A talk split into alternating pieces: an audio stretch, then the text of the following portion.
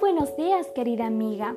Qué placer es empezar este día juntas meditando en la devoción matutina para damas, pinceladas del amor divino. El título para hoy es El pecado de la impureza. En el libro de Colosenses, el capítulo 3, el versículo 5 dice, Hagan pues morir todo lo que hay de terrenal en ustedes. La impureza parece estar convirtiéndose en algo común. Es evidente el deterioro de la naturaleza misma, receptora de toda la inmundicia ocasionada por los seres humanos. Como muestra de esta realidad, comparto la siguiente información transmitida por un médico del Hospital Infantil de México. En la zona metropolitana de la Ciudad de México se concentran 18 millones de personas. Circulan 3 millones de automóviles. Hay más de 30 mil fábricas, hoteles, baños públicos y hospitales. Esto genera 19 mil toneladas diarias de desechos, todos ellos a costa de nuestra salud. Sin embargo, lo más alarmante es la contaminación moral de una sociedad que parece no darse cuenta de ello. Los valores éticos y las virtudes morales como la bondad, la honradez o la fidelidad sucumben a la indiferencia en medio de la búsqueda insaciable de placeres, poder y riqueza. Y las instituciones encargadas de la transmisión de valores, el hogar, la iglesia o la escuela, están perdiendo fuerza y corren peligro de desaparecer. De la pluma de Elena de Guay leemos, La disolución es el pecado característico de esta era. Nunca alzó el vicio su deforme cabeza con tanta osadía como ahora. La gente parece aturdida y los amantes de la virtud y de la verdadera bondad casi se desalientan por esta osadía, fuerza y predominio del vicio. El hogar cristiano, página 282. Nosotras, que somos madres, hijas, hermanas o abuelas, tenemos el privilegio de estar al frente de nuestras familias. Tomemos partido. Dios pide a sus hijos que vivan una vida pura y santa. Ha dado a su Hijo para que podamos alcanzar esta norma. Ha hecho toda la provisión necesaria para capacitar al hombre para vivir no para satisfacción animal como las bestias que perecen, sino para Dios y el cielo. La temperancia, página 156.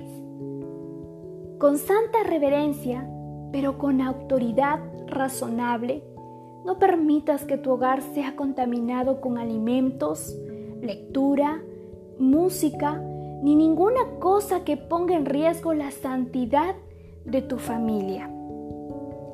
Elena de Guay aconseja, no se cargue la madre con tantos cuidados que no pueda dedicar tiempo a las necesidades espirituales de su familia.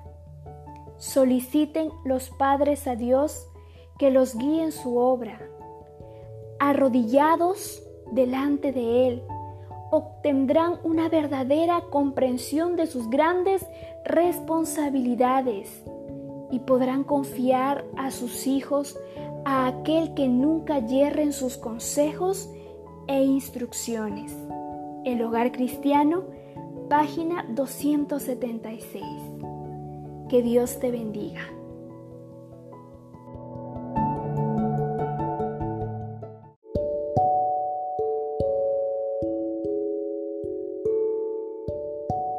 Muy buenos días, querida amiga.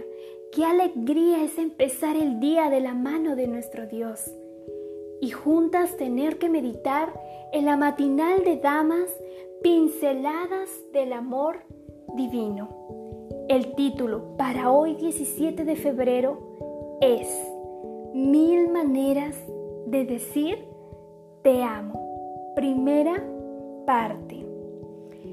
En el libro de Primera de Corintios, el capítulo 16, el versículo 14, menciona lo siguiente.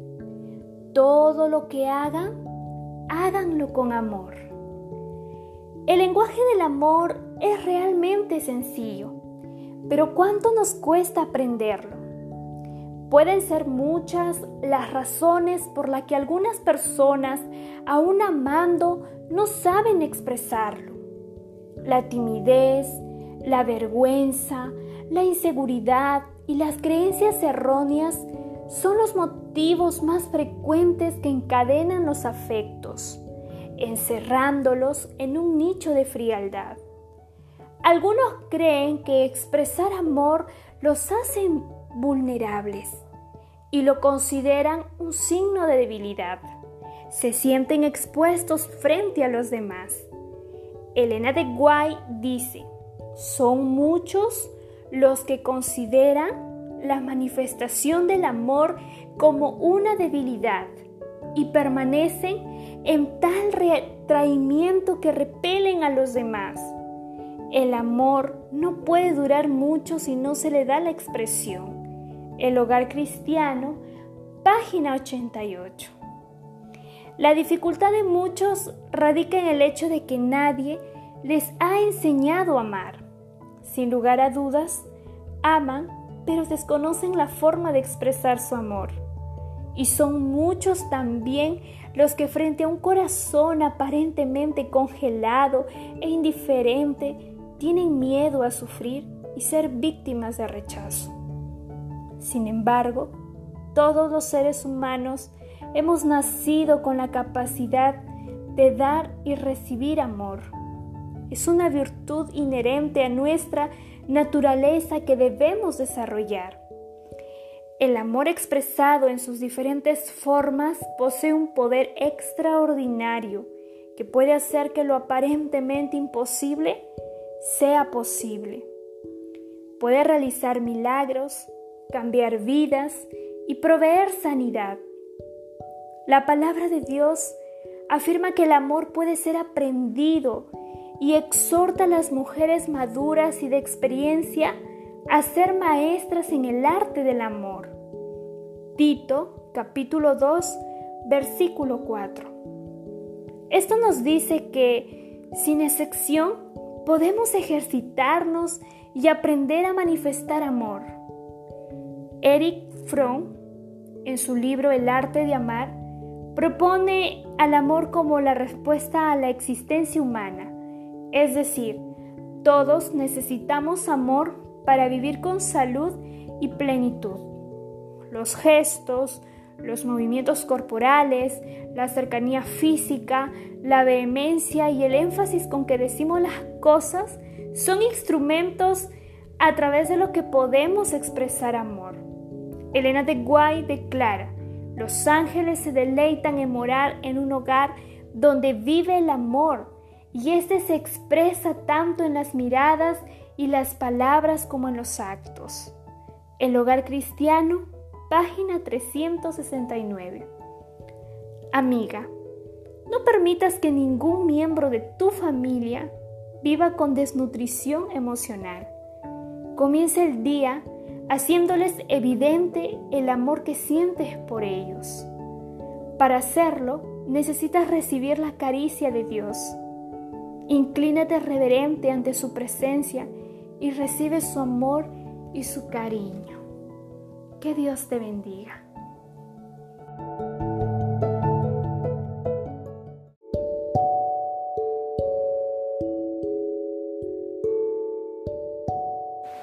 Hola apreciada amiga, qué alegría es volver a encontrarnos después de una linda jornada espiritual.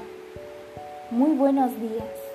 A continuación, quiero compartir contigo la devoción matutina de damas, pinceladas del amor divino. Para hoy, 28 de febrero, lleva por título El que se enoja pierde. En el libro de Efesios, el capítulo 4, 26 y 27, dice, si se enojan, no pequen, que el enojo no les dure todo el día, no le den oportunidad al diablo. Se nos ha enseñado que el enojo es una emoción que debemos evitar a toda costa. Algunos aseguran que es un atentado a nuestra salud, pues quien se enoja somete a sus órganos internos a una agresión por la que paga un precio muy alto. Entonces, ¿qué hacer con esta emoción? ¿Hay que inhibirla a toda costa? ¿Es posible hacerlo? Más aún, ¿es pecado enojarse? En primera instancia, pensemos que el enojo es una emoción, igual que la alegría o la tristeza. Es una reacción fisiológica tiene componentes cognitivos que identifican la emoción. Es decir, es la respuesta a una experiencia que da sentido a lo que estamos sintiendo. Algunos expertos en psicología de las emociones afirman que el enojo, como todas las demás emociones, tiene una parte funcional y otra disfuncional.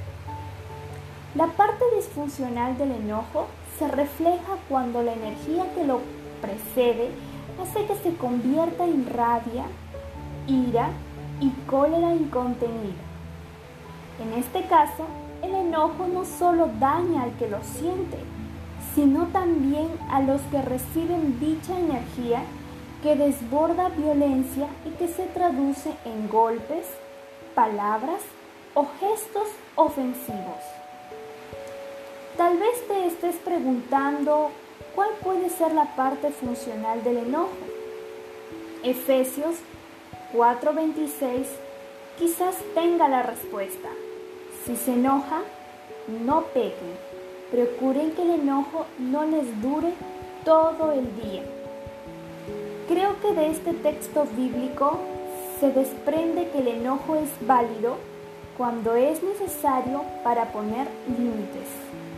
Si alguien está invadiendo o atropellando nuestra dignidad, los abusos, la violencia, los golpes y las groserías no deben ser permitidos. El enojo, bueno, se traduce en fortaleza, firmeza o disgusto frente a alguien o algo que represente un atentado a nuestro derecho. En este caso, lo que produce enojo no está contaminado con ira ciega, rabia incontenida o descontrol. Si no quieres perder a la hora de enojarte, no reacciones frente a tu ego herido. Cuida tus palabras, no busques culpables. Espera el lugar y el momento apropiado para manifestar tu disgusto y pide fortaleza a Dios en oración. No busques pleitos, solo busca sanidad para ti y para tu ofensor. Que el Señor te ayude en la gestión de esta emoción humana básica que todos sentimos. Que Dios te bendiga.